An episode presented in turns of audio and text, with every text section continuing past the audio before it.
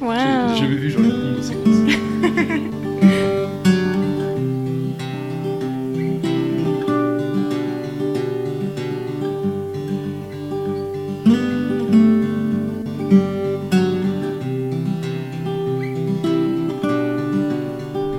Salut Simon, Salut Thomas, salut Bérénice. Salut. vous allez bien? Ça Ouais, va super. Ouais. Mm, Bon, je suis content de vous voir aujourd'hui en tout cas pour euh, le quatrième épisode de Discussion, le podcast du Ciné Club des Berges. Aujourd'hui donc en compagnie de Bérénice et donc toujours de Simon. Toujours là. Est-ce que tu peux te présenter rapidement Bérénice? Ouais, bah du coup, euh, Bérénice, 26 ans. Euh, là, je suis en train de préparer mon, mon barreau euh, pour devenir avocate. Euh, voilà. Et puis sinon, niveau cinéma, mon grand truc, moi, c'est le cinéma d'horreur. Donc euh, voilà. Ok, trop bien. Tu prends quoi comme option euh, pour le barreau? Euh, J'ai pris pénal. Ça Ok. s'aligne bien avec cinéma d'horreur, tu vois. parce que- Ouais, J'avoue. Est-ce que quand tu prends une option, euh, t'es obligé après de faire un stage dans le truc que t'as pris une option? Non, heureusement, en fait, ça a aucun impact sur ce que tu choisis. Parce que concrètement, Ok, Bon. tu fais la spécialité que tu veux, et puis après, c'est tes stages qui vont déterminer. d'accord. On commence le Ciné Club des Berges sur des, le, Ouais. le podcast sur des, des considérations bien, bien différentes du cinéma. Euh, on va commencer par un petit tour de table, si vous êtes d'accord, pour savoir Ouais. ce que vous avez vu récemment. Donc si vous êtes allé au cinéma, si vous avez fait des sorties culturelles même, hein, pas forcément euh, en rapport avec le cinéma, si vous avez vu des séries, etc. Tu commences? Ouais.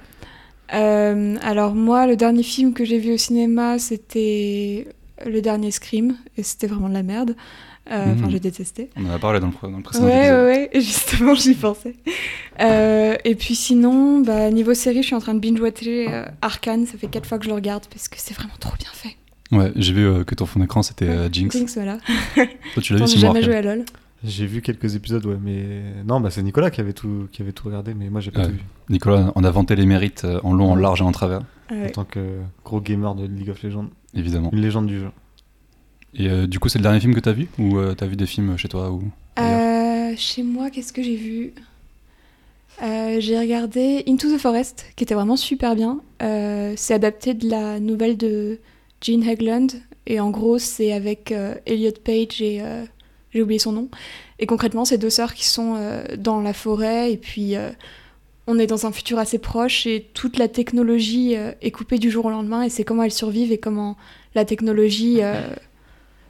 sont un peu notre, notre dernier ancrage dans les rapports sociaux si on est, si on est isolé physiquement et comment est-ce que ça forge notre identité. C'était hyper intéressant. D'accord. T'as vu ça sur euh, Netflix, sur une plateforme sur, euh, Euh, en streaming. Ok. Donc, Mais c'est un vieux film ça... euh, non, il est assez récent. Euh, je crois que c'est il y a 5 ans, un truc comme ça. D'accord. Attends, mais parce que là tu parles de Elliot Page. Ouais. Mais du coup c'était avant sa transition? Euh, ouais, ouais, ouais. Ok, parce que ça fait combien de temps qu'elle a transitionné maintenant? Qui l'a transitionné maintenant? Ah, je sais pas, je connais pas du tout cette personne. Ça fait. Je crois que ça fait un, un an, deux ans, un truc comme ça. D'ailleurs, pour son dernier.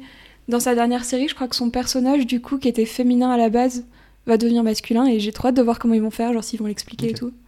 D'accord. Tu, tu vois pas, c'est la, c'était Euh, Juno Juno, ouais.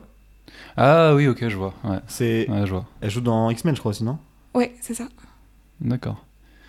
Elle joue- Non, ok, je vais dire une bêtise. Ok. Et, euh, tu peux rappeler juste le titre euh, du film si tu le conseilles Euh, ouais, Into the Forest et c'est vraiment, vraiment super beau à voir. Bon, alors recommandation euh, du Ciné Club des Berges. Voilà. Et toi, Simon, alors? Moi je vais vous parler d'un truc hors ciné. Je suis allé au ballet pour la première fois de ma vie hier, enfin à l'opéra, au ballet. J'ai vu un ballet. Hors du spectacle Voilà. C'était franchement, je pensais vraiment que j'allais m'ennuyer.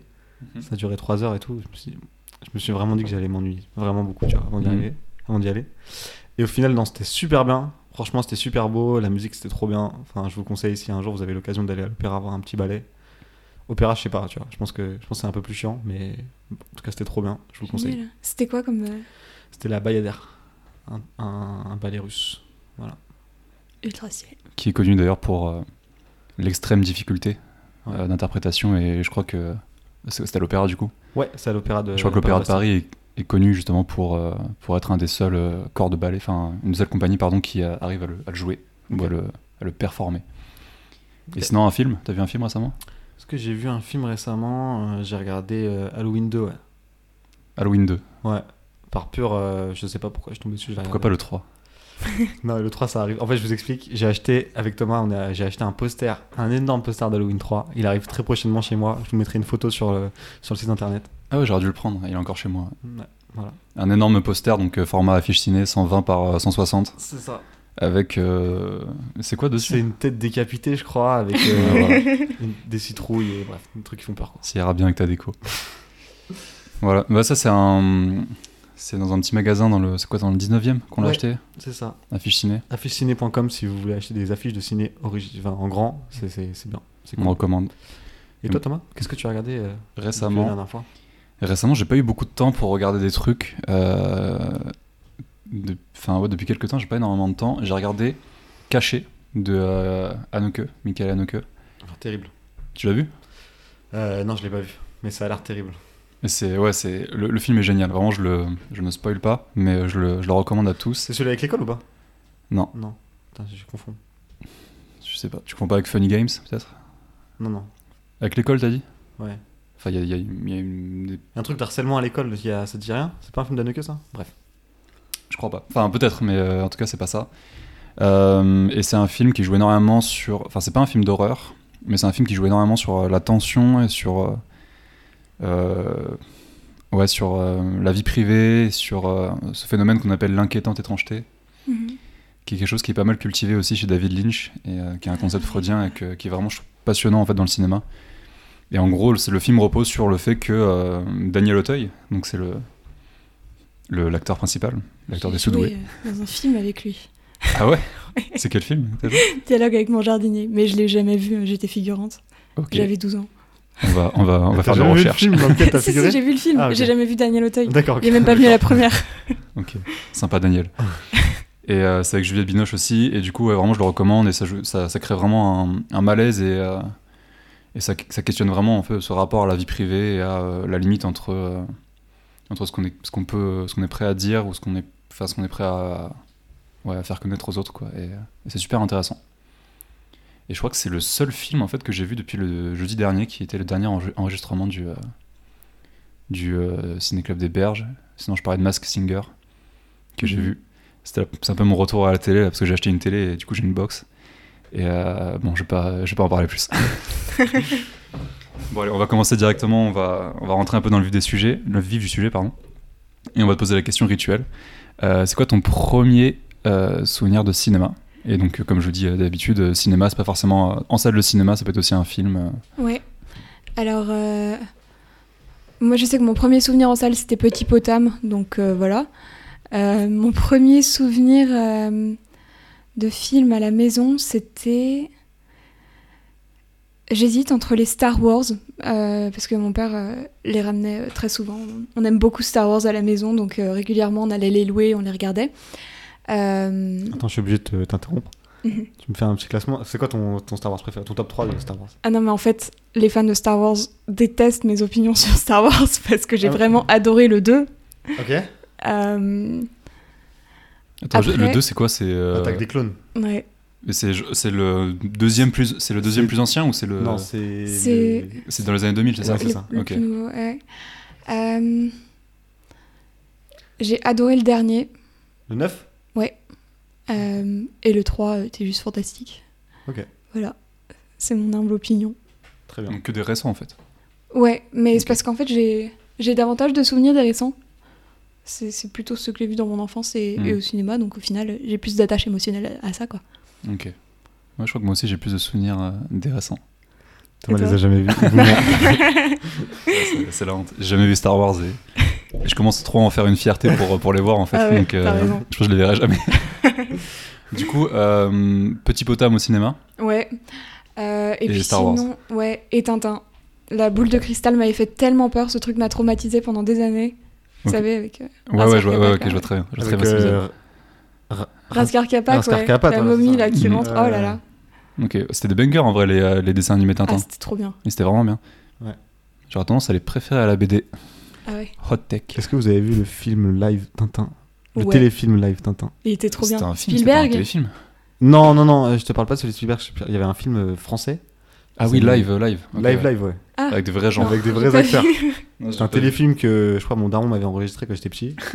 C'était, je pense que c'était vraiment de la sous-télé quoi. Mais bon, en vrai, moi je kiffais quand j'étais petit. hein. Mais bon. Est-ce que tu avais une télé chez toi? Ouais.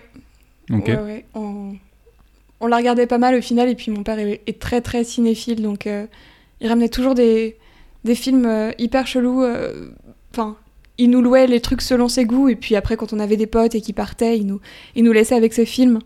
Euh, du coup, un des premiers films que j'ai vu aussi, c'était West Side Story, ça m'a traumatisé. West Side Story Pourquoi Ouais. ça t'a traumatisé Parce qu'à la fin, il, il- il crève, quoi.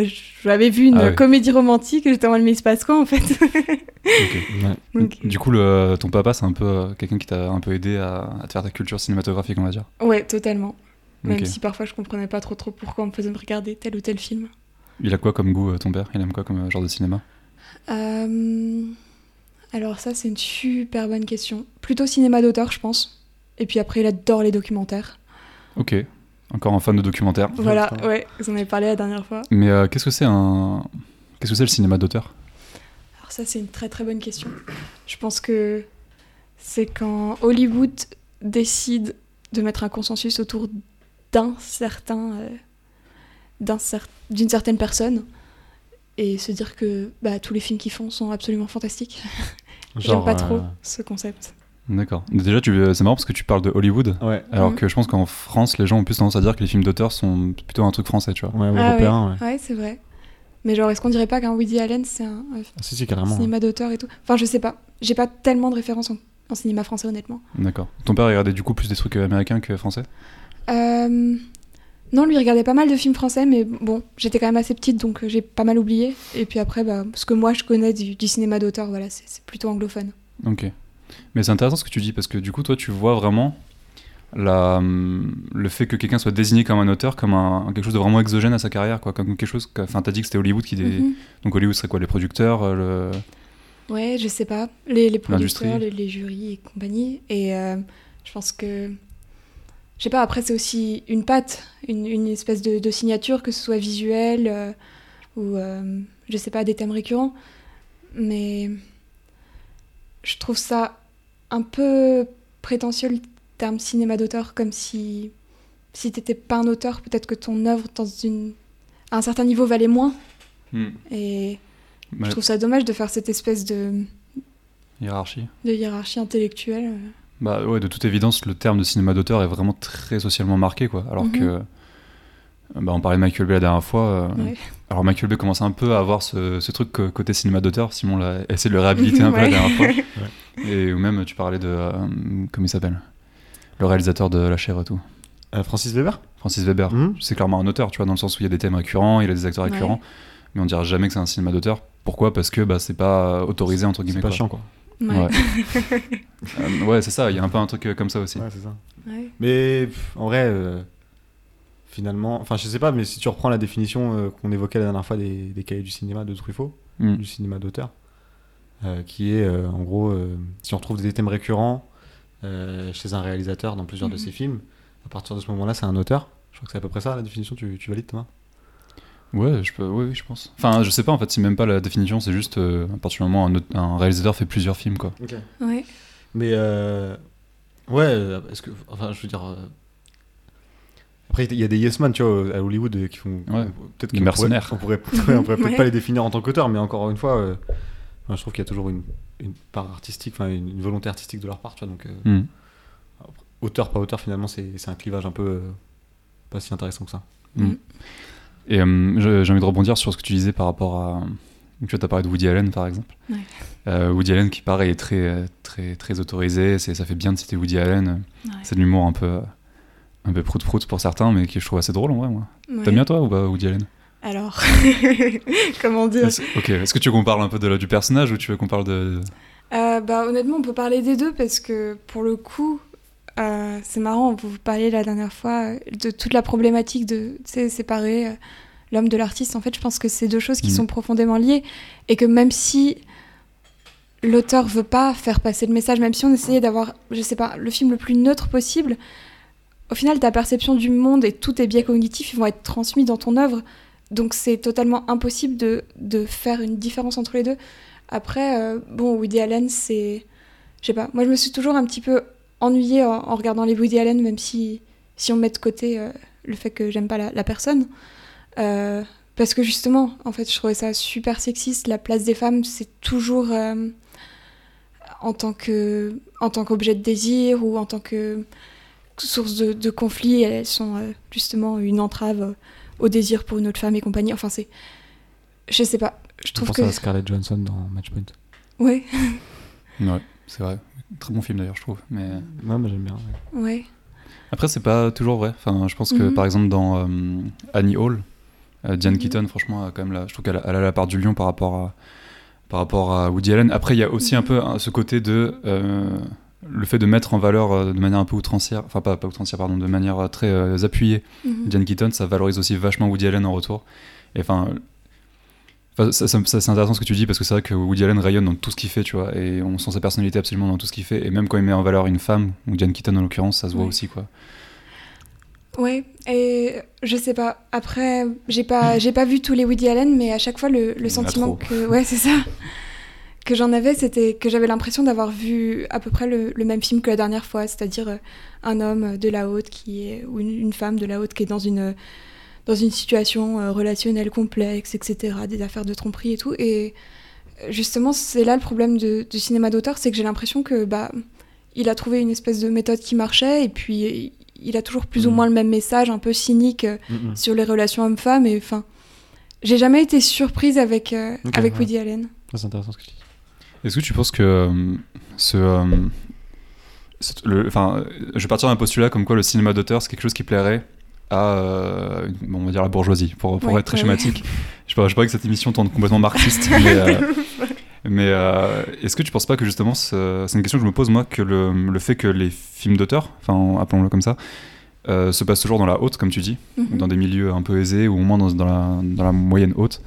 Est-ce que tu trouves pas que c'est un, un peu un, une espèce de, de reproduction sociale, ou le fait que en fait l'œuvre essaie de mimer un peu son public, tu vois? Bah, c'est possible. Après, je sais pas si les films d'horreur, euh, d'auteur, putain, je suis toujours là-dessus moi. Euh, je sais pas si les films d'auteur ils, ils se passent toujours dans, dans la haute, mais Non, il a- non c'est vrai, c'est pas toujours le cas, mais Ouais, c'est toujours le cas, tu vois. mais c'est ouais, vous me donner un contre-exemple Je vous attends. Non, mais je sais pas, je pensais à Ken Loach là. ouais, Ouais, mais Ken Loach, tu vois, Mhm. pour le coup, je trouve que c'est un cinéma d'auteur qui a quand même une certaine, euh, une certaine fortune auprès de- d'un grand public, tu vois. euh, Tu parles d'un truc vraiment genre. euh, je sais pas, Almodovar. Bah, Almodovar, ça se passe dans la haute, souvent, quand même. ouais, c'est Ouais, c'est vrai, putain. Non, t'as les frères Dardenne, euh, enfin, t'as Rosetta, euh, Trois jours Ouais. et deux nuits, là. Ouais. Non, Ah, c'est marrant ça, tu vois, j'avais jamais, j'avais Ouais. jamais fait le lien entre les deux. Euh, non, Non, mais il y en a plein, un- il y en a plein. il y en a plein. exemple, ça. Non, non, en vrai, il y en a plein. Mais il y a, mais il y a quand même un. Je trouve qu'il y a quand même une zone, euh, particulièrement dans le cinéma français, euh, une, une zone un peu, euh, un peu euh, CSP, euh, Ouais, qui sont, que le cinéma d'auteur quoi. Enfin, c'est vrai. Après, il y a, il y a- il y a quand même une vague, je trouve, de, depuis les années 90-2000 euh, en cinéma français, du- d'une vague de, de cinéastes qui sont pas forcément. qui viennent de. Je pense à Lajli là, tu vois. Même si Ouais. c'est pas forcément un auteur que j'apprécie. Enfin, si, non, ça va, non, ça va, mais- non, ça va. J'aime bien, tu vois. Mais. euh, il a eu des problèmes lui aussi. pense, euh, Ah ouais? Ouais, il a eu des, des accusations un peu euh, Ah, je savais pas du tout. de violence. Mais bref, je pensais aux mecs de Courtrage mais euh, qui viennent. euh, Chapiron. Voilà, exactement. Ou euh, même. Comment elle s'appelle la réalisatrice qui a fait Mignonne Ouais, je sais pas, Juliette l'avait dit la dernière fois, je crois. Voilà. Mais bref, je, vois, je pense à cette vague de, de jeunes réalisateurs qui, qui eux, pour le coup, viennent, font des films souvent sur les milieux d'en bas, tu vois, et, et viennent de là, donc euh, c'est aussi euh, c'est intéressant, tu vois. Et, pour autant, ils sont considérés. très, c'est pas très nombreux en vrai. hein. Là pour le coup, enfin, j'ai ceux qui. Ouais, ils sont minoritaires, mais je veux Ouais. dire, c'est quand même une vague importante, je trouve, qui arrive dans le cinéma français, ou qui est là depuis quelques années. Euh, et du coup, ça, entre cette euh, opposition du coup cinéma d'auteur, tu le poserais à, à quel cinéma? Hmm. Je pense euh, Enfin, Comment t'appellerais le Gros, euh, Ouais. aux gros blockbusters avec euh, énormément de. Ah non, c'est difficile parce qu'en plus, c'est même pas. Bah, tu sais quoi, je sais pas. Euh, Toi, tu dirais quoi, Simon? Bah, dans, dans, dans, dans le l'inconscient collectif, hein, dans le, je veux dire, euh, Hmm. on va dire euh, que Transformers, c'est pas un film d'auteur, quoi, tu vois. Ouais. Ouais, je- pour Ouais, revenir mais sur pour revenir à comment t'appellerais justement euh, Ouais, ce cinéma coup, qui est. euh, Ouais, je dirais une grosse production, tu vois. Une grosse production avec euh, des décisions faites par des, par des producteurs et pas uniquement faites par le réalisateur. Hmm. mhm. Avec, tu sais, un cahier des charges, tout ça. Ah, ouais. comme, je le définirais comme ça, tu vois. Je- Moi, j'aurais appelé ça cinéma populaire en fait. Ouais. Juste, euh, Ouais. Parce que, du coup, et, et ça, re- ça rejoint un peu tout ce qu'on disait dans les autres épisodes, parce que je pense que le cinéma d'auteur se définit aussi pas de manière numéraire ou par des chiffres, alors que le cinéma populaire est quand même vachement sur une dynamique euh, bah ouais, de production, quoi. Comme tu dis, de, de fait que si ça marche, bah, c'est que ça plaît, et si ça plaît, bah, c'est populaire en fait. Ouais. Et pourtant, c'est vachement populaire euh, si on reste sur Woody Allen et tout. Genre, euh, c'est des films qui se vendent extrêmement bien. Ouais, mais ça a une échelle quand même plus réduite. Je pense que par exemple, Mhm. je sais pas, Pirates des Caraïbes, enfin une super production Oui, américaine, ouais. tu vois, Ouais. je pense que ça. Ouais, c'est vrai. C'est c'est pas la- Après, c'est pas les mêmes budgets non plus qui sont. Mhm. Tu vois, c'est pas les, les films qui coûtent le même prix, quoi. Ouais. Ah ouais, en même temps, je sais pas, un Tarantino par exemple, qui, euh, qui est sur une grande échelle, Ouais, c'est c'est c'est pourtant complètement un film d'auteur, quoi. Ouais, mais lui, il- c'est un peu l'exception qui confirme. Tu vois, il y en a deux, trois. Je pense Mhm. aux frères Cohen aussi, tu vois, des Ouais. Scorsese. Scorsese, ouais, tu vois, des auteurs qui, enfin, Spielberg. qui sont considérés, qui sont considérés comme auteurs euh, par. Mhm. euh, par les cinéphiles chiants parce que enfin non pas- bon tu vois tu, tu, tu dis ouais c'est du c'est un auteur et pourtant ils font ils sont populaires ouais, c'est vrai Ouais. Si on devait faire un.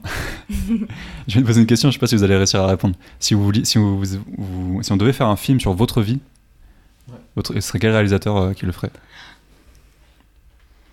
Euh, c'est une bonne question, ça. J'aime bien. La Euh, question est dure, je l'entends, mais Ouais. j'y pensais dans le métro tout à l'heure. la question me fait trop rire en vrai Pourquoi?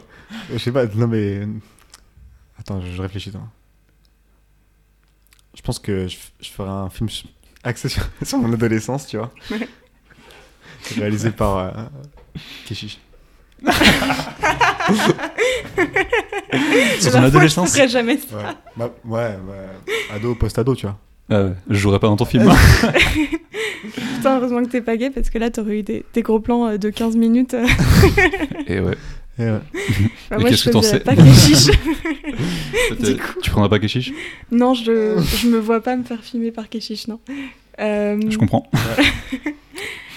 euh, bah, c'est- Putain, une pensée pour euh, Ophélie-Beau Ouais. C'est comme Bah, ça une pensée pour euh, Exarchopoulos et. euh, ouais. et, Léa euh, Seydoux. et Léa Seydoux, ouais. Euh, bah, moi, j'aimerais bien que ce soit une réalisatrice. Euh, je pense que. Peut-être. euh, Céline Sciamma.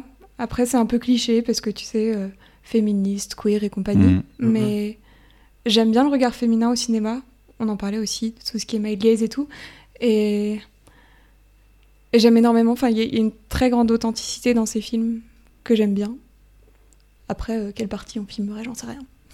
Ok. Toi Thomas je suis, intrigué là Je réfléchis. Mais en vrai, je vais, je dirais, ouais. Ceux, qui- ceux qui me connaissent, je pense, je pense qu'ils diraient, euh, ils diraient euh, Desplechin. Ok. Et, euh, et je pense que je dirais Desplechin. En vrai, Woody Allen, ce serait cool aussi, tu vois. Ouais. Mais euh, ouais, non, je dirais, je dirais Desplechin ou Michael Mann. Michael Mann pour mon adolescence. je rigole. Non, en vrai, Desplechin pour euh, ouais, le, le début de ma vie d'adulte, un peu, ces, ces phases un peu transitoires. euh, Mhm. qui sont importants dans ta vie mais que tu sais pas trop comment appréhender avec des petites voix off comme ça qui parlent de Kant un truc comme ça pour mettre bien à l'aise Euh, du coup Bérénice la dernière fois on parlait de toi t'aimes bien Doctor Who il paraît Ouais. t'as vu toutes les saisons? Non, pas du tout. J'en ai il y a, vu, il y a combien de saisons? Il y en a beaucoup non? Euh, Ouais, il y en a énormément. Je crois que ça a commencé dans les années 60 et ça tourne encore. euh, ah oui ouais. Ah, j'ai pas- mesuré le phénomène Ah ouais, non. ok C'est, c'est... Après, non, j'ai, pas vu, je suis pas spécifique. Enfin, j'aime beaucoup Doctor Who, mais honnêtement, je suis pas une fan hardcore qui, qui a vu tous les épisodes. J'ai vu que celle avec euh, David Tennant et euh, celle avec Matt Smith. Mais. il va y en avoir un nouveau là non il y a un nouveau euh, Il y en a eu deux autres, ouais. J'ai oublié son nom. Et le dernier docteur, c'était une femme. Et du coup, euh, les gens étaient vénères. Ouais. Ouais. Norman a fait une blague dessus ou pas Mais euh, ok. J'ai jamais regardé Doctor Who. Ça, c'est un truc, Ah je suis ouais. vraiment passé à côté, mais complet quoi. C'est très kitsch. Ok. aujourd'hui encore genre c'est kitsch Ouais, ouais, ouais. Je pense qu'ils jouent un peu sur. euh, Ils essayent un petit peu de garder cette, euh, cette patte visuelle qu'il y avait au, au tout début, où on faisait avec les moyens du bord, les effets spéciaux étaient pas ouf, le maquillage était pas génial. Et honnêtement, ça donne un gros charme à la série. Et ce qui est, ce qui est beau, c'est toujours euh, le message qui passe derrière. euh, Hmm. C'est cute. Ok. Et euh, le, pour moi, du coup, Doctor Who, c'est quelque chose qui est vachement euh, accolé à cette idée de, de pop culture. Mhm. Je sais pas si. euh, je vais essayer de un peu désambiguer. euh, je sais pas si ça se dit en français. J'essaie de d'éclaircir un peu ma pensée. Mais on parlait de culture populaire. Et je trouve que c'est vraiment différent de, pour moi de la pop culture, tu vois. Ouais. Dans le sens où, euh, bah, par exemple, Star Wars va faire partie de la pop culture, Marvel va faire partie de la pop culture. Et, euh, et d'ailleurs, est-ce que ça existe vraiment Parce qu'on pourrait, on pourrait segmenter tout, tu vois. Mhm. Et du coup, ce, ce truc de pop culture, je, genre, je sais pas, je me faisais la réflexion tout à l'heure que on a un peu tendance à dire que c'est la culture euh, bah, majoritaire, tu vois, la culture de masse. C'est vrai que bah, on- Marvel est souvent euh, qualifié de, de cinéma, cinéma des masses, etc. Tu vois. Mm. Mais je me dis, en fait, c'est des trucs qui sont de plus en plus sp- spécifiques. Et en fait, je pense vraiment que, ça, c'est pas, enfin, que la culture pop est de plus en plus euh, utilisée comme un, un, un truc d'identité, en fait. Qu'ont Oui, les gens, euh, C'est tu vrai. par exemple, les gens qui sont fans de Star Wars, bah, toute la science-fiction en règle générale, il y a, il y a énormément de, de mouvements euh, d'identité autour de ça, tu vois, que ce soit les, les grands rassemblements. Tu construis ton, identité autour d'un. Ouais. Après, euh, c'est vrai que souvent, euh, quand tu. Les gens qui tombent. euh, qui sont fans d'Harry Potter, ils ont été pendant leur enfance, et parce que ça les a accompagnés, tu Ouais. vois. Et du coup, forcément, c'est un- euh, c'est la période où tu, te, où tu te construis. Et du coup, bah, je pense que c'est important d'avoir des œuvres comme ça qui te. Ouais, mais, mais tu, tu vois, genre par exemple, je Harry Potter, c'est un bon exemple parce que euh, les, les Potterheads, Ouais. dont je ne fais pas partie, c'est une autorité publique. Euh, je sais pas, il y a un truc un peu. euh, Arrêtez-moi si je me trompe, mais il y a un, un truc un peu décalé avec les gens qui, sont, qui ont continué à être fans d'Harry Potter. Tu vois. Je, je sais pas, il y a un truc un, peu queer limite, je trouve, dans, dans Oui, Harry Potter qui, qui se dégage. Mais je trouve qu'il y a un peu ça dans, dans beaucoup d'éléments de la pop culture. Mm. Et euh, J'ai pas compris euh, que- comment ça c'est queer? alors, moi je connais des gens ouais. qui, euh, qui ont des, euh, qui, qui regardent des, qui lisent des fanfictions là comme ça là, Ah ouais. où il se passe des dingues, Ouais, ok, je vois, je vois, je vois. et vraiment des grosses dingues. Ouais. Et euh, non mais ce truc, enfin, il y a un peu un truc où t'assimiles, où tu te dis bah ouais, on continue à aimer Harry Potter. Ouais. Euh, c'était un truc pour enfants, maintenant c'est plus un truc pour enfants, c'est un truc qui nous a construit et ça fait partie de nous et euh, c'est différent de, de- des, autres, des autres en fait. Ouais, Ouais, c'est marrant que tu parles de ça parce qu'il y a. Effectivement, il y a, il y a un côté très très communautaire dans la pop culture, avoir des, des codes en commun et une espèce de, reconnaissance un peu, un peu innée de certains groupes. Tu te dis, ah oui, t'aimes ça, donc tu peux avoir une espèce de, de fiche sur la personne et te dire, t'es potentiellement ci, t'es potentiellement ça. Et, euh, et c'est marrant, ça avait commencé, je crois d'ailleurs, avec, avec le film Le Magicien d'Oz, parce que il disait qu'il y avait énormément de queer coding dedans. Et euh, du coup, après les gays, pour se reconnaître, il disait Est-ce que t'es un ami de Dorothée? Et c'était un code pour dire Est-ce que t'es gay? Et c'est très marrant comme le cinéma il rassemble à ce niveau-là. Mhm. Genre, euh, tu portes les codes sur toi. Ouais, mais en fait je te, je te parlais de ça parce que euh, depuis le début de la discussion, tu vois, tu me parlais de, tu me parlais d'un, tu me parlais de tu parlais de, enfin, j'ai l'impression que t'as un rapport vachement aussi de, de construction et d'identité en fait au cinéma. J'ai l'impression Ouais. que tu, tu, tu regardes beaucoup de trucs qui sont euh, bah, pas entre le cinéma d'auteur, pas entre, pas vraiment euh, le cinéma populaire, mais un truc assez de, pas de niche, mais de communauté, quoi. Ouais, c'est vrai. Parce que Doctor Who, c'est vraiment le truc, de, truc communautaire de base, enfin, enfin, par excellence, de base, c'est pas péjoratif hein, ce que je te dis, mais je trouve Mhm. qu'il y a, il y a vraiment Ouais, une ouais. énorme communauté euh, autour de ça, etc., tu vois.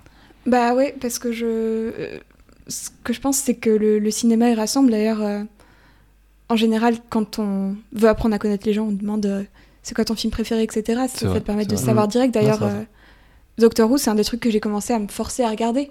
Parce qu'autour de moi, j'avais des gens qui étaient très très geeks et je me disais, ok, si je veux appartenir à ce groupe-là, il faut quand même que j'ai les références de base. Au final, il s'avère que j'ai bien aimé. Mais il y a aussi peut-être une espèce de, de forme de pression à, à aimer certaines choses et avoir certaines références culturelles quand tu appartiens à un certain groupe social. Donc Ouais. Ouais. je C'est un, peu, que. c'est un peu ce qu'on disait, euh, souvent on en parle, euh, on, on a demandé euh, dans les épisodes précédents si les gens se forçaient à regarder des films Ouais, qu'ils n'avaient pas forcément envie de voir pour euh, gagner du crédit euh, Ouais. en tant que cinéphile, tu vois. Et bah, en fait, finalement, c'est ce que tu me dis là, c'est un peu la même chose pour, euh, mais pas en tant que cinéphile, mais en tant que Ouais. de culture pop, enfin en tant culture geek, tu vois. qu'identité, c'est genre est-ce que t'es c'est un ça. vrai Ou alors euh, quand des meufs euh, portent un t-shirt Nirvana, ils sont là, ok, euh, cite-moi trois titres de Nirvana. Tu te sens obligé de connaître un peu. Comme Pascal Pro qui demande euh, de, de citer à je sais plus quel journaliste des joueurs de foot.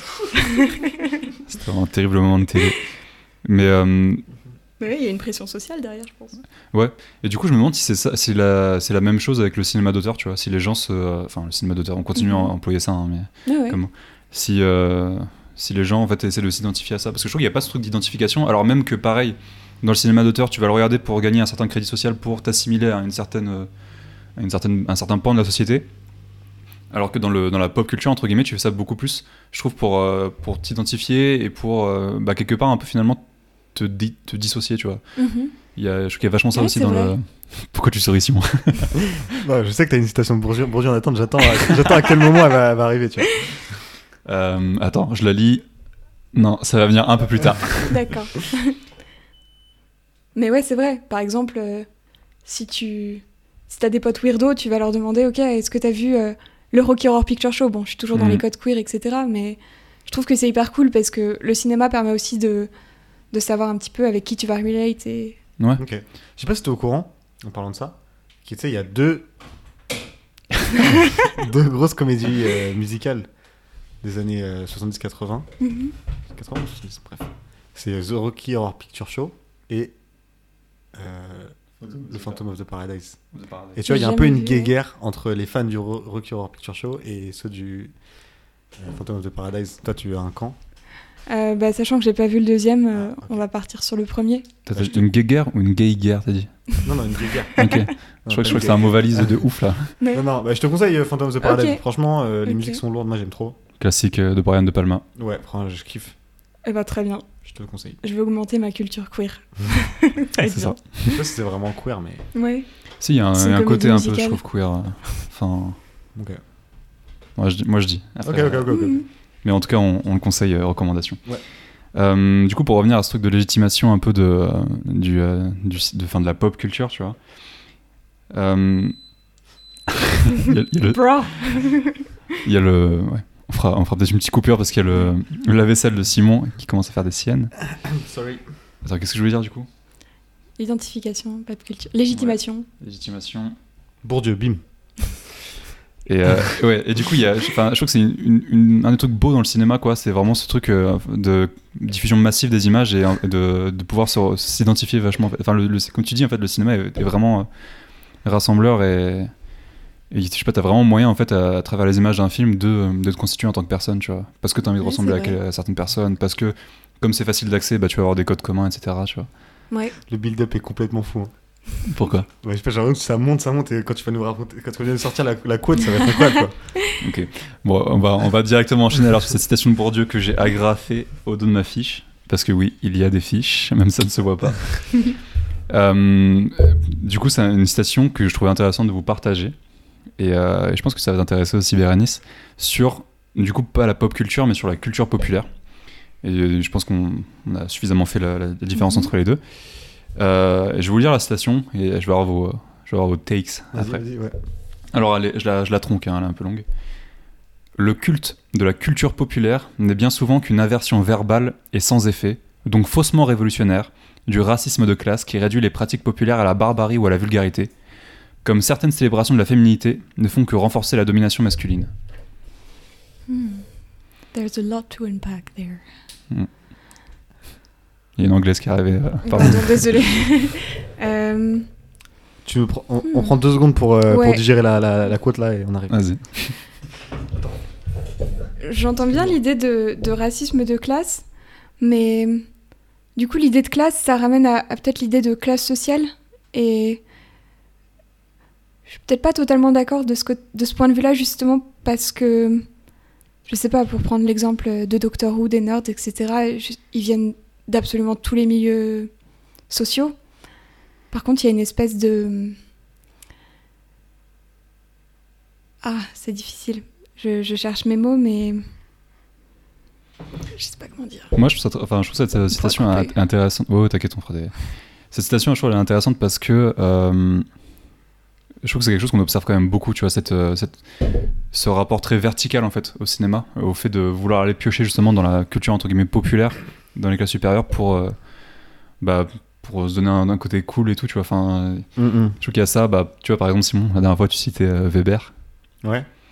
Et euh, je suis sûr que t'es fan de Weber, tu vois. Ouais. Mais je trouve que Ok, dans, ouais, dans le contexte aujourd'hui, tu vois, t'es Weber, c'est cool en fait, tu vois. comprends. Ouais, ouais, ouais, ouais. De même que avoir la référence des bronzés, c'est cool aussi. Et ce que je trouve, euh, et ce sur quoi je voulais rebondir, c'est que je trouve que ce, cette, euh, ce rapport vertical au cinéma est vachement ciblé, tu vois. Parce que euh, t'auras pas ça avec euh, certaines comédies, euh, enfin, considérées comme vraiment nasses par d'autres, tu vois. Genre, attends, je vais essayer de trouver un exemple. Parce que si La Chèvre, par exemple, aujourd'hui, si tu peux le citer, tu ne peux pas citer. Euh, Euh, Les bronzés 3. Ouais, tu ne peux pas citer les bronzés 3. voilà. Les bronzés 1, bronzés 2, ça va. Bronzés 3, tu peux Après, pas, tu vois. pff, quali- enfin, je veux dire, c'est juste- Camping. c'est un bon film, quoi, tu Un camping, ouais. Au-delà de, au-delà de ça, euh, tu vois, euh, c'est juste que c'est un bon film et du coup, bah. Hmm. C'est, je veux dire, c'est uni- unanimement, je pense, reconnu, enfin, en tout cas par beaucoup de personnes reconnu comme un, un bon film, et du coup, ça en reste une référence au-delà du fait que ce soit un film populaire. Tu parles, de, tu parles des bronzés 3. Non, je parle de, de la chèvre, pardon. Mais toi, après, t'es vachement ouvert aussi dans. Enfin, tu- le cinéma pour toi, c'est un vrai sujet. t'as- T'aimes bien en parler et tout, tu vois. c'est- Enfin. Ouais. Mais je pense qu'il y a beaucoup de gens qui sont pas justement dans le cinéma qui ont, qui ont essayé un peu de se faire approprier ça, tu vois. Mais justement, est-ce que ça rassemble pas en donnant une espèce de, de base commune et des gens avec qui t'as entre guillemets rien à voir Tu peux leur lâcher une citation et puis d'un coup, pof, t'as un rassemblement, t'as un sujet de conversation Hmm. là où t'en aurais pas avant? Ouais, il y, a une belle phrase de Paul DiMaggio, qui est un sociologue, qui dit C'est la, culture, c'est la culture populaire qui fournit le matériau pour la sociabilité du quotidien. Ouais, Ah, bah, tu- tout, tout le monde se fout de ma gueule là, mais. non, ouais, c'est, vrai, non, mais c'est, c'est important, tu vois. ouais. Mais est-ce que tu vois, on parle, de, on parle d'appropriation culturelle. Mhm. Pourquoi on parle pas d'appropriation sociale en fait? Ouais, c'est vrai. Alors moi je suis contre ce, je suis vraiment, je suis vraiment contre ça parce que bon, euh, comme tu dis, ça, ça fait le ciment du quotidien, euh, ça tu vois, mais. Qu'est-ce qui. Ok, peut-être qu'un bourgeois sera plus amené à regarder des films d'auteur, tu vois, mais qu'est-ce qui fait qu'un bourgeois ne regardera pas un, un Marvel? Ne sera pas fan de Spider-Man, tu vois. Je sais pas, mais par exemple, dans la pop culture ou dans la, dans la science-fiction, c'est pas rare, tu vois, d'avoir des réactions euh, où des gens, euh, enfin, il ils- enfin, ouais, gueulent un peu contre ce côté. Bah, nous, on était là, enfin, il y a un côté un peu, on était, nous, on était là avant. Ouais. On a regardé, euh, on a regardé, on a lu tous les, euh, on a lu tous les, les romans de l'univers étendu de Star Wars. Maintenant, allez, cassez-vous quoi, Disney, tu vois. Enfin, non, par exemple. Ouais, c'est vrai. Enfin, je trouve qu'il y, a- il y a vraiment un côté de, tu peux vraiment t'identifier. Enfin, très politique quoi, le cinéma, de- Populaire. Mhm. le cinéma C'est- populaire et, et, enfin, la classification du cinéma en fait est très politique, je trouve. Ça permet aussi de, de créer des. Je sais pas.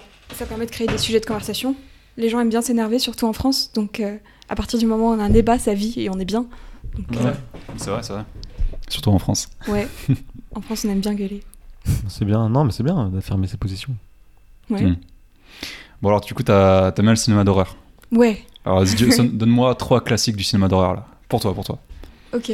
Euh, déjà, mon préféré de tous les temps, c'est Midsommar. Vous en avez parlé la dernière fois, mais Ari. Aster, c'est un, un maître, il est trop fort. Euh, C'est un homme, Resta C'est ça que t'as dit que c'était une femme, je crois. Dans. Ouais, je pensais, bah, je viens d'apprendre que c'était un homme. Ok.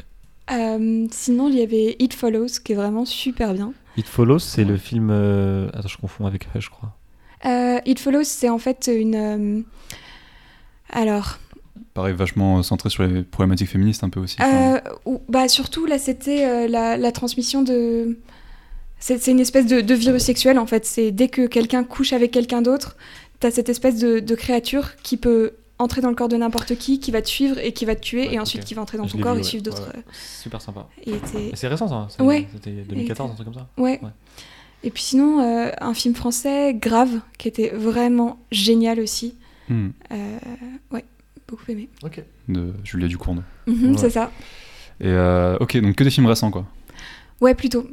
Après, il y en avait des super bien, euh, des très très bons films anciens, mais voilà, visuellement, faut, faut prendre le temps de, de les regarder et de passer outre euh, le fait que les effets spéciaux ont vieilli. Mais d'ailleurs, c'est les films d'horreur qui ont qui ont créé les premiers effets spéciaux avec euh, Marie, euh, reine des Scots. C'est grâce à eux qu'on Ok. Ah, je qu'on savais pas du a tout. Ouais. Et du coup, qu'est-ce qui te. Pourquoi les films d'horreur Qu'est-ce qui te plaît autant là-dedans? Bah, je pense que c'est parce que c'est hyper. euh, Déjà, c'est un des seuls cinémas qui a pas la contrainte du, du budget des autres cinémas, justement, qui a pas de cahier des charges. Et les gens les plus. euh, qui ont le moins d'argent possible sont capables de faire un film absolument monstrueux, qui a une super bonne visibilité. Et. Tu penses au projet Blair Witch? Euh, ouais, par exemple, je pense aussi. euh, Ah, attends, Rec. avait- Ouais, Rex a été aussi un des. Un des films qui a, qui a eu Mm. le plus gros succès au budget. Euh, Il y a aussi Paranormal Activity, même s'il n'était pas Ouais. ouf. Ouais. Mais euh, Quel phénomène ça? C'était que Ouais.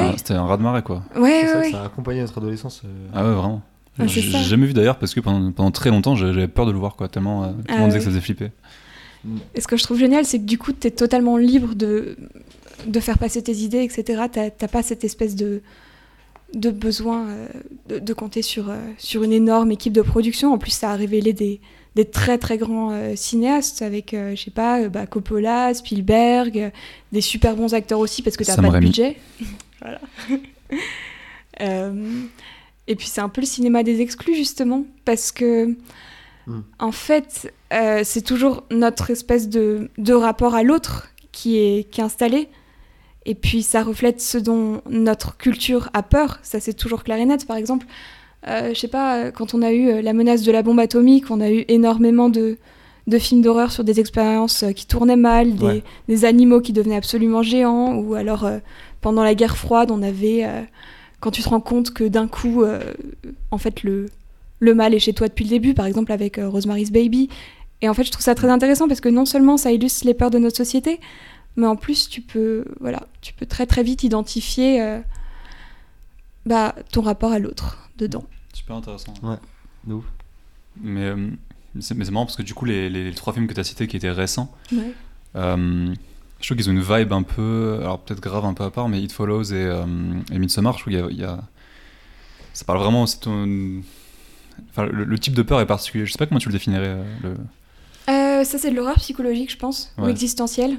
C'est ça, existentiel. Ouais. Et je trouve que, bah, arrête-moi si je me trompe, mais tu vois, si on devait genre accoler à chaque moment de l'histoire des types de peurs différents qui seraient un peu euh, Mhm. marqueurs civilisationnels, je trouve ce truc de, de peur existentielle, c'est, j'ai l'impression que c'est, quelque chose qui est vachement expérimenté autour de nous euh, depuis, euh, depuis, je sais pas, le postmodernisme ou depuis, genre, je sais pas, le- les années 2000, quoi. Ouais, c'est vrai. Je trouve que c'est vachement bien traduit par, par ces, ces films-là, quoi. Bah ouais, et ce qui est marrant, c'est que tu vois, dans les, dans les dernières années, les films d'horreur, ils vont principalement traiter de, de radicalisation euh, et de, de domination euh, blanche et des gens privilégiés. Par exemple, je sais pas, euh, Get Out ou, vous savez, The Purge, les films comme ça. Ouais, Ouais. ouais. Et c'est c'est quand même assez intéressant de voir que le, le méchant devient finalement celui qui était le personnage principal dans les années 50. Et du coup, tu penses que euh, tu penses qu'il y a un, un- un réel message politique derrière, tu vois, de la part des, des réalisateurs, ou c'est ou c'est parce que c'est euh, la traîne du moment un petit peu, tu vois, de. Est-ce Bah- que- Est-ce que c'est vraiment euh, c'est sincère, tu penses, ou parfois c'est juste euh, pour attirer le, alors, Chaland. le Ouais. Bah, la plupart des films d'horreur, honnêtement, sont très mauvais. C'est rare de trouver des bons films d'horreur et c'est pour ça que c'est un genre qui est, qui est souvent mal vu parce que le problème, c'est que justement, ils peuvent être extrêmement rentables avec très peu de budget. Et donc, on va avoir beaucoup de réalisateurs qui vont faire des merdes ou qui vont faire un 2, un 3, un 4. Mhm. Et c'est ceux qui vont avoir le plus de visibilité parce qu'ils ont le plus de budget. Par exemple, je déteste tout ce qui est euh, la série Warren, Conjuring. C'est c'est pas, c'est pas du tout intéressant. Et les vrais films d'horreur, c'est justement, je trouve, les. Enfin, ceux que j'aime bien, pardon, pardon. Si moi et moi on c'est aime bien, les je crois. films d'horreur Ouais. qui, qui vont chercher à te. Ah, je, je sais pas comment dire ça.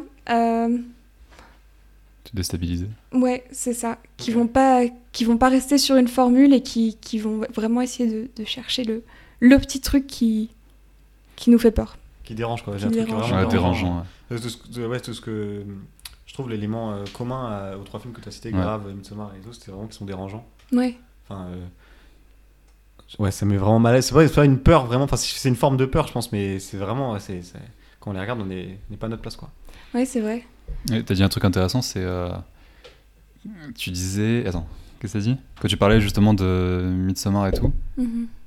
Ah non, attends, je voulais, rebondir- je voulais dire un truc intelligent là. ouais, tu disais euh, les films sont mauvais, la plupart des films sont mauvais. Et Mhm. parce qu'effectivement, la plupart des films sont, euh, notamment sur Netflix, il y a vraiment une pléthore de films vraiment Ah ouais. éclatés contre le sol. Des films pro- très produits quoi. Et, Mhm. et c'est marrant parce que du coup, Scream, le film que t'as as vu au cinéma pour la dernière fois, au début, bah justement, il critique un peu ça. Ouais. Genre, il dit, enfin, le, le tueur, il, donc, il appelle euh, dans le remake de la première scène du Scream 1, donc dans le dernier Scream, ils font le remake de la première scène, et il appelle donc la, celle qui va être, euh, Mm. je dis pas plus, mais au moins agressée. Mhm. Et il dit, euh, il, critique un peu du coup les, les films A24 et il, il a, il a ce discours de bah non, les films d'horreur c'est un truc qui se prend pas la tête, c'est un- et, enfin le- le- justement le sens même des, des films d'horreur c'est un- c'est quelque chose de très euh, C'est un boomer, quoi, Scream, en gros. ouais c'est un, peu un truc de boomer mais justement euh, pour rebondir sur le côté d'appartenance et tout tu vois. Ouais, bah c'est marrant parce que il y a une grosse partie des films d'horreur, c'est justement des, des codes de la pop culture et le dernier m'a pas Ouais. plu parce que il était tellement méta que enfin tu voyais plutôt une espèce d'exposé sur euh, sur les films d'horreur plutôt qu'un qu'un film en lui-même et là-dessus ça m'a un petit peu ennuyé mais effectivement grâce à eux on a quand même énormément de de signatures visuelles euh, et de, de trucs qu'on va reconnaître immédiatement on va te dire ah ouais ça c'est ça c'est tel film et, et c'est un peu ça, ça pose les, les fondations de la pop culture mais j'ai oublié la question. Non mais je crois que t'as plus ou moins. Ouais. C'est quoi le film qui vous a fait le plus peur de toute votre vie? Hmm, Franchement, euh, moi j'hésite entre euh, Psycho, ce que j'ai vu euh, pas, très, pas très vieux, et euh, Indiana Jones 2. La scène dans la cave avec. C'est pas un film d'horreur du coup, mais mhm. Mhm. dans la cave. euh, les deux ne sont pas des films d'horreur d'ailleurs. Mais ouais, la scène dans la cave avec le, le- la secte là, ça m'avait traumatisé. Ah ouais. Ouais. Euh, moi, je crois que c'était The Visit. C'est deux enfants qui vont chez leurs grands-parents, je vous en dis pas plus. Tu conseilles? Ouais, il est très bien. Mais après, euh, pour revenir à ce que tu avais dit sur pourquoi j'aime les films d'horreur, tu vois, je pense que c'est aussi. On parle toujours de l'aspect communautaire, mais la communauté queer adore les films d'horreur parce que euh, j'avais lu un, un film super, un livre super bien qui s'appelle euh, Monsters in the Closet et qui analyse comment les films d'horreur ont vraiment marqué euh, bah, la- le rapport de la société euh, à l'homosexualité. D'ailleurs, Psychose, c'est un, un grand film. L'acteur était, l'acteur était homosexuel. Ouais. Tony Perkins Ouais, c'était une des premières représentations d'un gars en, en habit, en habit féminin. euh. pareil, on avait dans le, dans le Silence des Agneaux une des premières représentations euh, trans, même si c'est toujours euh, Ah bon? caractérisé Ah oui. de manière Buffalo, monstrueuse. euh, comment il s'appelle? Ouais. Buffalo Bill? J'allais dire Buffalo Grill. Je sais pas, j'ai- pas du tout. Enfin, j'ai vu le film, mais il y a, y a- y a une- y a un bah, acteur trans? En fait, justement, le. Il, il porte des, des, des peaux de, de femmes. en fait. euh, Euh, ouais. ouais. Et il porte des peaux de femmes. Il me semble, ouais. il Ah, en tout cas, il y a- une- il y a une scène euh, incroyable où il y a une musique de euh, Lazarus Q qui s'appelle euh, Goodbye Horses, où il, il danse dessus. mhm. Cette musique est incroyable et cette scène est vraiment, je trouve, un des meilleurs moments du cinéma, Ouais. je trouve. Puis Mais, voilà, je sais pas, sinon t'as La fille de Dracula, c'était le premier film lesbien, c'était encore en, en noir et blanc et tout. Et il y a toujours ce rapport. euh, Hmm. bah, parce que les films d'horreur, ça parle aussi énormément de désir.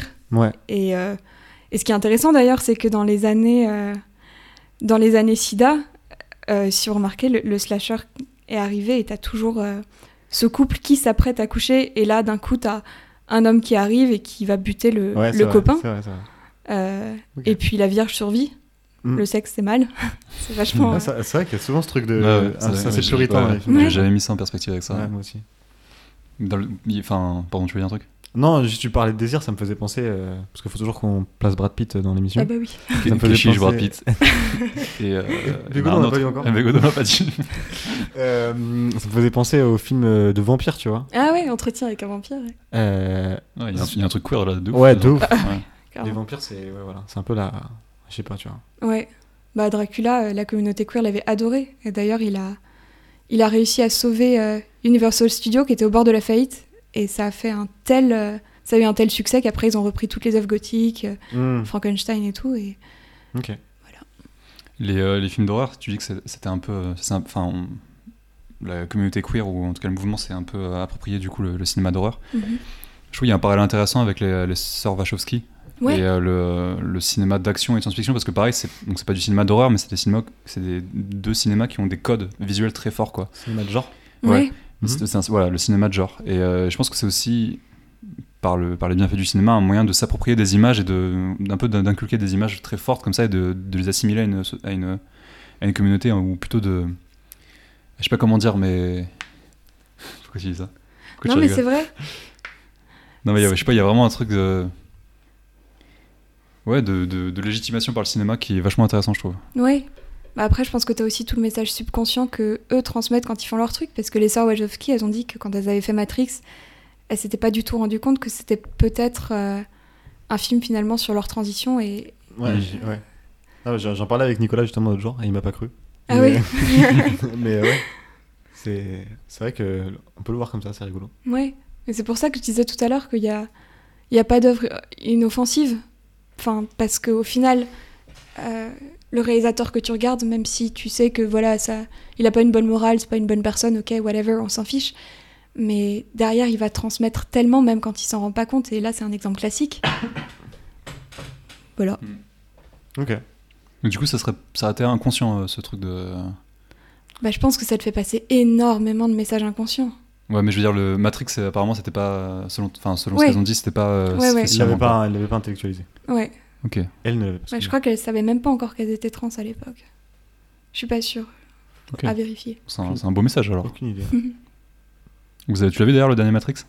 Euh, non, on m'a dit qu'il était pas bien. Mais alors, je crois que ça fait. euh, Ça fait beaucoup de débats. tu tu l'as pas vu, toi, Simon? Non, toujours pas vu. Ah, Mais j'ai très envie de l'apprécier. Parce que tout le monde a Ouais. détesté, tu vois. C'est vrai. Ah, ça me Ah, donne, bah voilà. une envie euh, très forte de- d'apprécier le film. Mais bon, je pense que ça a l'air vraiment nul, tu vois. Mhm. Bah, je sais pas. En fait, moi, je me suis fait matrixer par. Matrixer. Ouais. Je, me suis fait, euh, je me suis fait avoir par tout le monde parce que le film, je l'ai vu avec mon. encore avec mon papa. Et je me suis endormi, en fait. Et, euh, euh, et- et je m'endors pas souvent. Les deux films où je suis- Oui. devant lesquels je me suis endormi, c'était donc Ad Astra et celui-là. Et j'avais trouvé ça, mais nul. Mais vraiment tellement naze, quoi. Et après, j'ai écouté plein de gens parler de, hum, de ce film. Et c'est là où tu vois à quel point Matrix a eu un impact dans la vie des gens, en fait. Et au-delà du cinéma. Et je pense à Durandal, notamment. Qui, euh, pour... Je sais pas si tu connais Durandal. C'est un vidéaste euh, C'est un, ouais, c'est un vidéaste sur YouTube. sur YouTube qui fait, il parle de ciné. ouais. Ah, ok. C'est intéressant, il a, il a une bonne notoriété dans le, dans le monde. Pas autant que le Ciné Club des Berges.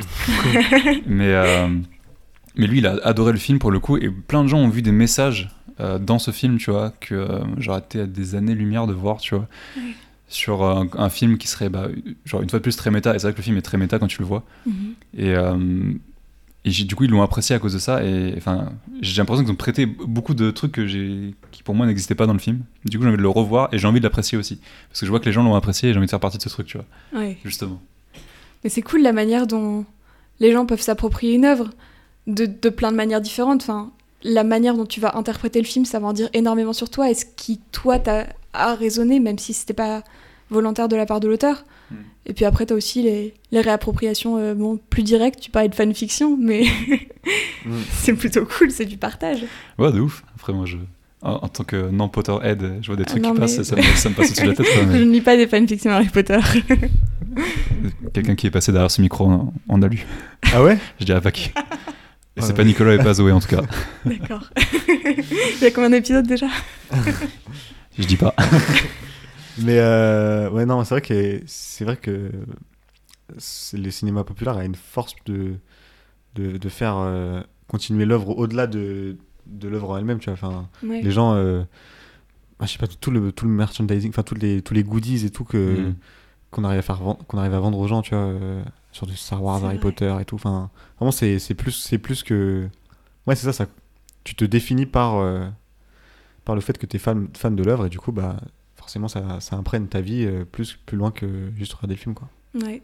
Même parfois à des échelles beaucoup plus petites. Enfin, il y a, dans Bref, tu sais, il y a euh, le mec de Bref, donc euh, Ken Kojandi, à un moment, tu sais, il a une, il a une private joke avec un, un pote à lui. Il fait euh, capitaine. capitaine, capitaine, c'était pas le capitaine, ou un truc comme ça. Et euh, je pense qu'il y a énormément de gens qui ont ce rapport à un film avec un pote. Je sais pas, avec Simon pendant très longtemps, nous c'était Tonnerre sur les tropiques. Ouais. On avait énormément de répliques. Et euh, je trouve qu'à n'importe quelle échelle, en fait, le fait de regarder un film avec quelqu'un ou le fait d'avoir vu le même film, ça te, ouais, ça te, ça te- ça te cimente pour reprendre. euh, Ouais, c'est vrai. D'ailleurs, je lâche toujours des citations en mode euh, aléatoire des visiteurs à ma petite sœur euh, que je salue au passage. Citation des visiteurs, elles, Voilà. sont, elles sont très, euh, très référencées quand même. Je ouais, ouais, d'accord. Elle a vu euh, la- les visiteurs, ta petite sœur ou pas? De quoi? Elle a vu les visiteurs, ta petite Ah, sœur? bien sûr. Ok. C'est vraiment un marqueur social, tu vois. Oui.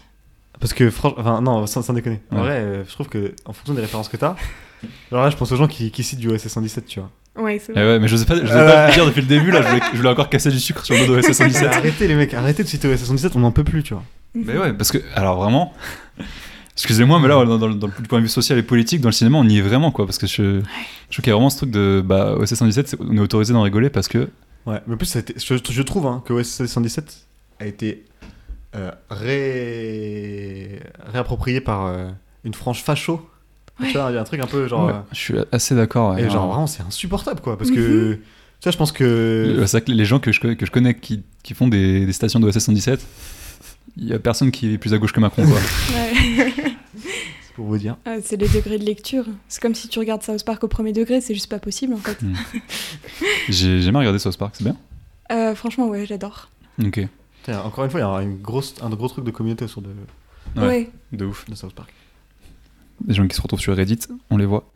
Mais ouais, c'est toute la question du politiquement correct, c'est marrant parce que ça commence à beaucoup se poser et je pense que tu, tu peux faire une œuvre totalement offensante, pas du tout ok sur le plan euh, PC et tout, et que ce soit quand même vachement bien fait parce que justement t'es capable d'apporter le, le recul euh, qui va avec et que t'as une, t'as une réflexion derrière. Ok. Et South Park, là-dessus, ils ont vachement réussi. Ils font encore Mm. leurs blagues racistes, évidemment. Mais ce qui est, ce qui est drôle, c'est que du coup, c'est pour dénoncer ça. Et... Ouais, bien sûr. Mm, mm. Tu boycottes souvent ou pas? Euh, Pas tellement, parce qu'au final, euh, c'est pas forcément des, des films que j'ai que j'ai envie de voir. Vous parliez de, de J'accuse. Euh, Moi, je pense que même si. euh, Tu parlais de, Rose- de Rosemary's Baby. Ouais, c'est vrai. Bah, justement, tiens, ça c'est marrant parce que j'y réfléchissais pourquoi est-ce que je suis d'accord pour regarder certains films et, et pas d'autres? Et en fait, je boycotte les, les réalisateurs euh, vivants parce qu'en fait, ils ont toujours des victimes vivantes et c'est eux qui s'approprient l'histoire. C'est eux qui ont la, une voix principale, qui peuvent passer des messages dans leurs films, c'est eux qu'on entend. Et derrière les victimes, bah, elles continuent à, vouloir qu'on entende leur voix, mais elles n'ont pas cette espèce de, de pouvoir. Et, et du coup, c'est eux qui ont toujours le contrôle de la narration. C'était d'ailleurs ce que, ce que Vanessa Springora avait dit euh, quand elle avait écrit son bouquin sur Matzneff, c'est enfermer la personne dans l'œuvre. Et malheureusement, c'est ce que c'est ce que les agresseurs ont le pouvoir de faire. Donc c'est pour ça que je, je boycotte euh, les réalisateurs vivants. Mais bon, euh, Hitchcock, euh, voilà, euh, il est mort. je lui rapporte plus d'argent en regardant ses films. Attends, Hitchcock est un agresseur sexuel? Euh, ouais, il avait agressé sexuellement la meuf dans Les Oiseaux. D'accord, j'étais pas au courant. Et, Moi non plus. et il était super connu pour avoir euh, agressé sexuellement plusieurs, plusieurs meufs quand même. Mais voilà. Du coup, euh, Ok. à regarder avec des pincettes, mais ça se regarde. Ça se regarde très bien même. Ok, ok. On, aura- on en aura appris des trucs aujourd'hui. Pour euh, finir sur une note un peu plus, un peu plus légère, euh, mais tout aussi intéressante, est-ce que tu as un film préféré? Hmm. J'ai énormément aimé euh, Crimson Peak de Guillermo del Toro. Attends, ça fait deux fois qu'on cite euh, ce film. Ouais. Mais c'est parce que la dernière fois, c'était déjà Bérénice qui, le parlait, non qui en parlait Ah, c'était Ah, toi qui en crois- on en parlais. avait c'est parlé vrai, dans la voiture, ouais. ouais. Et je, je l'aime énormément. Cal- Calme-toi, Simon. Et puis sinon, euh, un film moins connu, c'est euh, Elle s'appelait Ruby de Zoé Kazan. Et il est vraiment super bien. Et ça parle de, de la trope de la Manic Pixie Dream Girl. Enfin, c'est un genre spécifique de, de meuf présentée au cinéma qui, qui est un peu euh, excentrique, etc. Et qui vient sauver le personnage principal, qui est un mec un peu dépressif. Et en gros, c'est l'histoire d'un auteur qui écrit ce genre de fille. Et elle prend vie et puis d'un coup il commence à sortir avec elle et c'est toute la distance entre euh, l'auteur, le personnage et tout. C'est super bien et c'est drôle. Tu peux répéter le titre? Elle s'appelait Ruby. Ok, elle s'appelait Ruby et Crimson Peak. Ouais. Toi, Simon, t'as déjà dit ou pas à ce micro ton film préféré? Ça reste un mystère. euh, Je préfère garder le, le secret. Tu sais pas en vrai. Euh, je sais pas trop. J'ai toujours dit Transformers, mais. C'est vrai? Ou Batman. Batman, Batman 2, The Dark Knight. Transformers, c'est un des films préférés de quelqu'un qui m'est cher. Tu sais qui? Toi? Ouais, on conseille un film pour euh, conclure? Ouais. Du coup, euh, tu veux conseiller les films. Enfin, tu veux conseiller un autre film encore ou tes films préférés Euh, ça ouais. Elle s'appelait Ruby et puis euh, dans les films queer, euh, Something Must Break. C'est super intéressant. J'ai une question. Euh, tu parles de film queer. Comment on fait pour- Qu'est-ce qu'un film queer? Tu vois, genre en mode. C'est parce que. Est-ce qu'il y a des personnages bonne, que- bonne question ça. Est-ce que, est-ce que ça, ça se résume juste à ça ou genre il y a autre chose, tu vois? Bah, je pense que pour parler de pop culture, justement, c'est la manière dont la communauté queer va se l'approprier. Ouais. À partir du moment où t'as un film même qui parle pas du tout de personnage gay et tout, mais qui vont dire ah ouais ça c'est carrément euh, gay. On parle de queer coding, Mhm. euh, où tu retrouves certains codes ou que tu penses que tel ou tel personnage pourrait correspondre à telle orientation sexuelle. Mhm. Et ben c'est un film queer, mais Du coup, Harry Potter, c'est potentiellement un film queer. euh... c'est une très bonne question. J'irai pas jusque là parce qu'en plus J.K. Rowling est transphobe, donc c'est un peu compliqué. Mhm. Mais après c'est vrai qu'il a vécu dans un placard pendant toute son enfance, donc on peut relate. Ah, pas mal, pas mal, pas mal. Psychanalyse en live là. voilà. Ok. Bon, bah merci pour cette euh, petite précision. Toi, Simon, tu conseilles quoi? Ah, vas-y, Thomas, là, j'ai pas réfléchi. Hmm, Ok, moi j'ai envie de conseiller. J'ai une liste sur mon portable avec des films qui je trouve se ressemblent. Et euh, dans cette liste, en, tout en haut, il y a Bagdad Café. Ok. Et, euh, et je sais pas si vous avez déjà vu Bagdad Café, mais je le conseille à tout le monde. C'est un, des- c'est un film vraiment qui, qui était super important pour moi dans ma vie. Et pareil, on parlait du fait de s'identifier à un film. Et le film, est, est- pour le coup, est assez queer, je pense. euh, pour, euh, ouais, pour, selon ta définition, je pense qu'on peut, on peut le qualifier ainsi. Et c'est un, un très beau film euh, américano-allemand qui, qui est extrêmement poétique. Et vraiment, je le conseille à tout le monde. Je sais pas où est-ce qu'il est disponible. Je l'avais vu en streaming euh, quand j'étais petit et je l'ai re- revu plusieurs fois. Et c'est ouais, un super beau film. Je le conseille à tout le monde. D'accord. Je vais regarder. Moi, je vous conseille de regarder Le Stratège. Moneyball. C'est un de mes films préférés. Je, Mm. je le vois là, dans ma bibliothèque. Donc euh, voilà. Je- je- Excusez-moi, j'avais pas d'autres euh, d'autres trucs en rapport avec euh, le sujet, mais voilà. C'est mon film de la semaine. Ok. Et euh, c'est qui l'acteur principal? C'est Brad. Lui-même. Non, super film. On conseille aussi à, à tout le monde. Voilà. Et soyez pas rebutés parce que c'est du baseball. Ouais, C'est cool. Ouais, vraiment, c'est très très cool. Euh, voilà. T'as kiffé? Ouais, grave. Passé un bon moment? Bah ouais. Bah écoute, tu reviens quand tu veux. de pouvoir parler. C'est la première fois qu'on n'a pas fait de pause. Ouais, c'est vrai. C'était one euh, shot là. Ouais. Un peu En comme vrai, au milieu, au milieu, il y avait le, le vaisselle qui s'est ouvert Ouais. comme ça là. On va peut-être couper, on verra. Voilà.